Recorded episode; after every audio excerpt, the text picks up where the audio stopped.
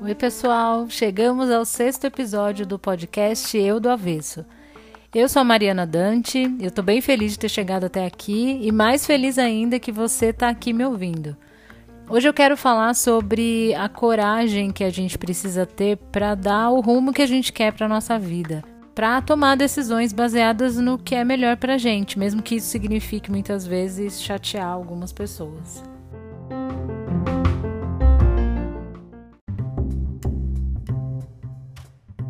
Bom, eu moro sozinha há exatamente um ano. No dia 21 de setembro de 2019, aos 35 anos, eu peguei minhas roupas, minha cama e um abajur e me mudei. Mas eu demorei vários anos entre decidir morar sozinha e criar coragem para fazer isso acontecer de fato. Eu morava com a minha mãe e com a minha irmã. Meu pai morreu quando eu tinha 11 anos e desde então éramos nós três. Uns quatro anos atrás, se alguém me perguntasse se eu queria morar sozinha, eu diria que não. Afinal, eu morava numa casa pequena, mas confortável, numa região periférica de São Paulo, mas era perto do metrô, a casa era nossa, a gente estava terminando de pagar, enfim. E, eu era solteira, então não, não parecia que existia nenhum motivo para eu sair de casa. Além do mais, quem não quer chegar do trabalho e ter comida pronta, roupa passada? É, era muito lógico para mim que eu só sairia da casa da minha mãe se um dia eu arranjasse um namorado e decidisse casar. Mas isso também não estava acontecendo. E mesmo sabendo que nós três passávamos muito mais tempo cada uma no seu canto, mesmo me irritando muito com alguns hábitos das duas, é, mesmo que me incomodasse ter que dar satisfação de quase tudo que eu fazia, de onde eu ia, e mesmo sabendo que eu tinha que fazer várias coisas só porque minha mãe queria, e eu não, eu não achava que tinha que sair de lá, porque afinal família é isso, né? Era assim que eu pensava. Mas não, família não é isso, né? É, aproveitando só um parêntese, já que eu falei em família, uma vez numa das sessões com a Helena, minha terapeuta, ela me perguntou qual era a minha definição de família. E eu respondi com toda a naturalidade do mundo que família eram pessoas que formavam uma coisa só, um núcleo muito unido, muito muito sólido, que era uma mistura muito difícil de separar. E eu não lembro se foi no mesmo dia ou se foi num outro momento, mas eu, eu lembro que a Helena me fez refletir sobre isso, assim, sobre o quão preocupante era essa minha definição, porque eu meio que estava dizendo que a minha individualidade não existia nesse contexto de família, que a minha vontade não existia. E, e na verdade era assim que as coisas funcionavam de fato na minha casa. Eu sempre penso na pessoa que eu era um tempo atrás como uma adolescente de 30 e poucos anos, uma menina, sabe? E morar com a minha mãe me ajudava a permanecer em muitos aspectos sendo essa menina.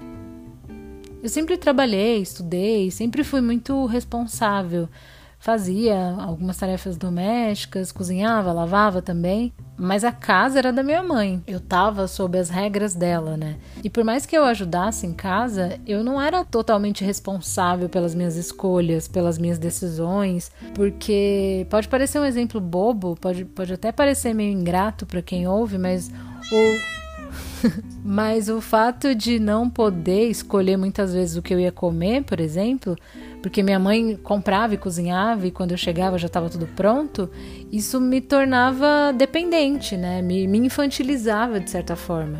Eu estava numa situação muito confortável, muito cômoda, tinha poucas responsabilidades, poucas preocupações. Só que eu já tinha passado dos 30 e de alguma forma isso começou a me incomodar especialmente conforme eu fui me conhecendo melhor na terapia, entendendo as minhas vontades, as minhas necessidades e, e as coisas que eu acabava fazendo só para não decepcionar minha mãe.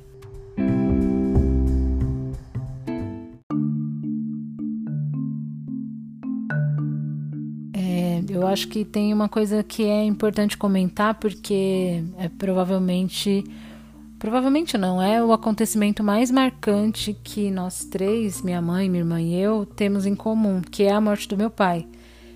Eu falei aqui que ele morreu quando eu tinha 11 anos, né? E eu não vou entrar em detalhes nesse episódio, mas foi uma morte muito brusca, assim, foi muito repentina e muito traumática. A minha mãe ficou muito, muito abalada por meses e, além de ter que lidar com choque emocional, ela ainda se viu com duas filhas para criar sozinha. Minha mãe é costureira e ela trabalha em casa desde que eu me lembro. Então, era meu pai que trabalhava fora e de quem dependia a maior parte do sustento da casa. Então, acho que tanto a minha irmã quanto eu crescemos com essa sensação de uma dívida, entre aspas, por ver toda a luta da minha mãe para não deixar faltar nada em casa. E eu também acho que a morte do meu pai deixou um, um buraco na família que nós três acabamos nos esforçando para preencher uma pela outra, sabe? Acho que rolou um pacto silencioso baseado nesse acontecimento que, que me fez criar ótimas justificativas para que, aos 35 anos de idade, eu ainda morasse com a minha mãe e continuasse me comportando como uma adolescente que agia como a mãe esperava que eu agisse.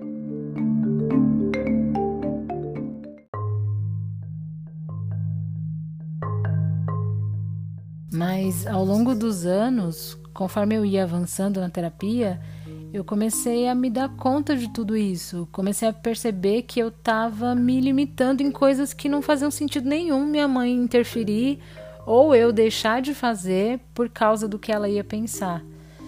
É, eu vou compartilhar um exemplo bem clássico, eu e os meus exemplos que me dão um pouco de vergonha, mas mas é um exemplo bem clássico de, de situações que, em que eu deixei a minha mãe decidir por mim, como uma boa adolescente de 30 e poucos anos. Isso foi antes de eu começar a terapia, na verdade. Eu devia ter uns 30, 31 anos. Não lembro se eu peguei férias ou se era um feriado que emendava no fim de semana, mas eu comentei com a minha mãe que eu ia viajar para Cuiabá, onde mora uma prima minha, e de lá eu queria ir para a Chapada dos Guimarães. Eu nunca viajava sozinha e eu estava empolgada com a ideia.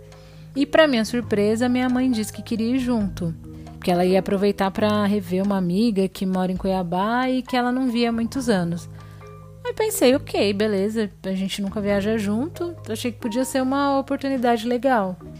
É, nós tínhamos três dias e no primeiro dia a gente foi na casa da amiga dela, minha prima foi junto, uma viagem de duas horas ou mais até chegar na casa da mulher.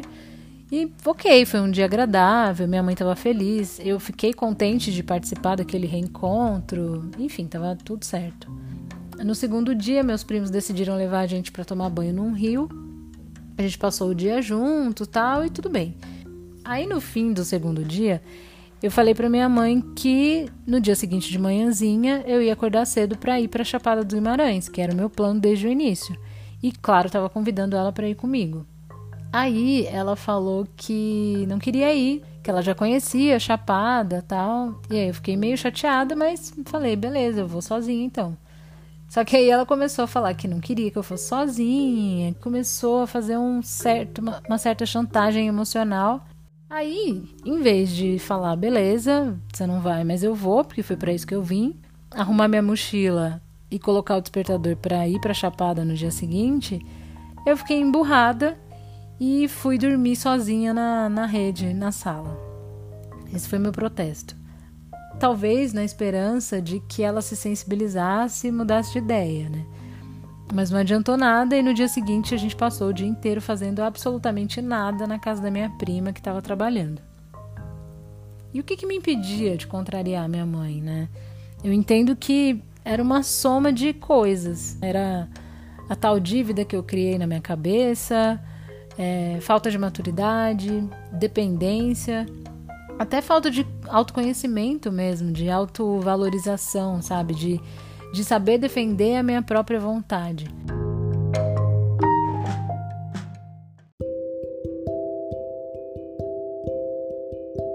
Bom, e só para concluir esse episódio, que já deve estar tá longo, em agosto do ano passado, mesmo sabendo que minha mãe ia ficar triste, mesmo sabendo que eu mesma ia sofrer um tanto, eu comecei a minha busca por apartamentos próximos do meu trabalho anterior.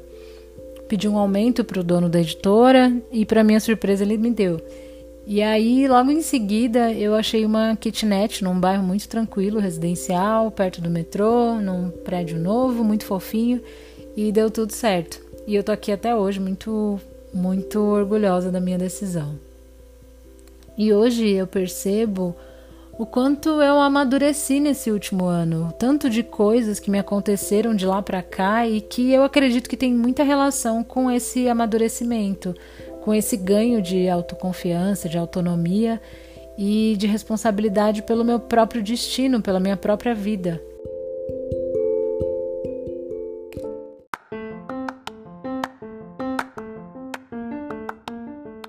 Vou encerrando por aqui. É, não imaginei que esse episódio fosse render tanto e eu ainda queria contar mais detalhes sobre como foi todo o processo que resultou na mudança em si. Então talvez eu grave uma segunda parte contando esses detalhes.